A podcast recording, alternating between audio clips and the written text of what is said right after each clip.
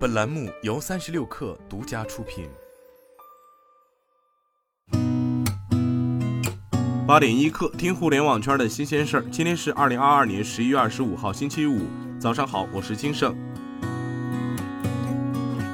米哈游发布内部公告，宣布正式解散在研发游戏产品 PJSH。据了解，该产品为米哈游 CEO 蔡浩宇亲自带队开发的产品。对此，米哈游相关负责人告诉记者，系内部业务调整。富士康部分员工与郑州园区方面因补贴政策产生争议，富士康科技集团昨天发来官方声明回应此事。声明表示，园区内部分新入职员工对于补贴政策可能发生变动而产生担忧。经内部调整，该问题是因入职流程中的电脑信息输入错误导致。公司表示歉意，并承诺公司薪资政策与官方招工海报完全一致。声明还显示，对于想要离开郑州园区返乡的员工，公司将提供相关的关怀补贴。中国旅游饭店业协会与同程旅行联合发布《二零二二电竞酒店市场研究报告》。报告显示，国内电竞酒店市场在近两年内保持了平稳增长势头。全国电竞酒店数量预计到二零二三年将突破两万家。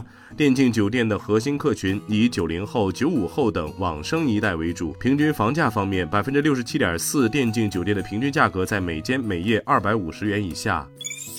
开云集团表示，Alessandra Michelle 将辞去 Gucci 创意总监一职。Michelle 自2015年1月21号起就担任创意总监一职。据悉，在宣布一个新的创意部门组建之前，Gucci 的设计办公室将继续引领品牌前进的方向。德国企业联合管理局周三表示，由于强制使用 Facebook 账号登录 VR 头显的问题已经解决，Meta 的 VR 头显可以回归德国市场。Twitter 的新老板马斯克近日表示，该公司应该复制其在日本的成功，并考虑将工程团队设在印度和印度尼西亚。马斯克表示，尽管日本的人口只有美国的三分之一，但日本的日活跃用户数量与美国大致相当。英国面向跨国科技公司的数字服务税在实施的第一年内，英国政府从亚马逊、谷歌和苹果等科技公司一共征收了大约三十一亿元人民币的数字服务税。这些来自数字业务的税收已经超过了相关科技公司在英国缴纳的企业所得税。今天咱们就先聊到这儿，我是金盛八点一刻，咱们下周见。